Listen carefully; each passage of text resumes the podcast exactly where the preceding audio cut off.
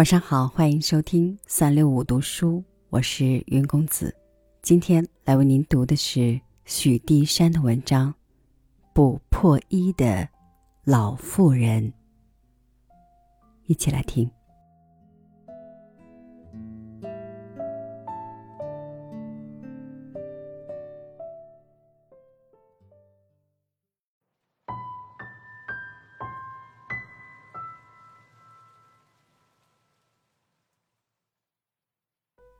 他坐在檐前，微微的雨丝飘摇下来，多半聚在他脸庞的皱纹上头。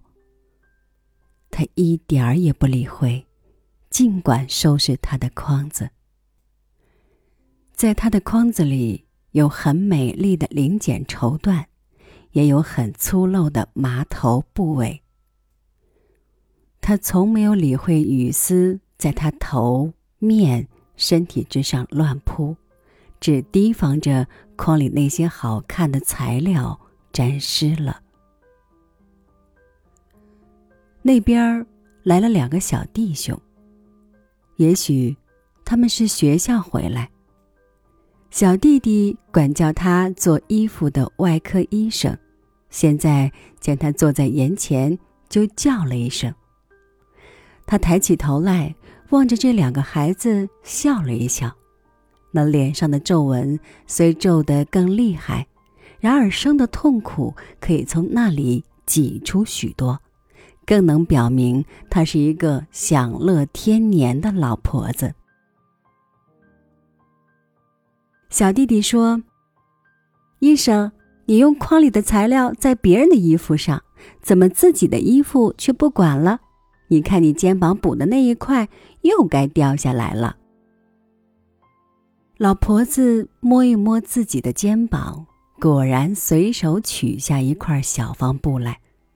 她笑着对小弟弟说：“你的眼睛实在精明，我这块原没有用线缝住，因为早晨忙着要出来，只用桨子暂时糊着，盼望晚上回去弥补。”不提防雨丝替我接起来了，这接的也不错。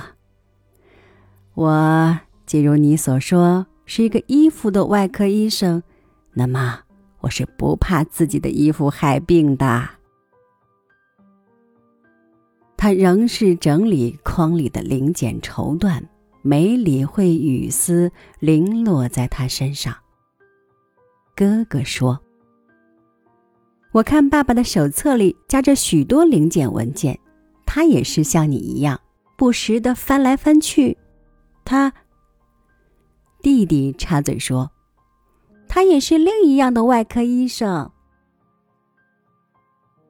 老婆子把眼光射在他们身上，说：“哥们儿，你们说的对啦，你们的爸爸爱惜小册子里的零碎文件。”也和我爱惜筐里的零件绸缎一般，他凑合多少地方的好意思，等用得着时，就把它们编连起来，成为一种新的理解。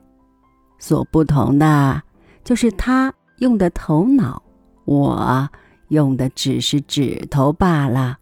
你们叫他做……说到这里，父亲从里面出来。问起事由，便点头说：“老婆子，你的话很中肯。我们所为原和你一样，东搜西罗，无非是些绸头布尾，只配用来补补破衲袄罢了。”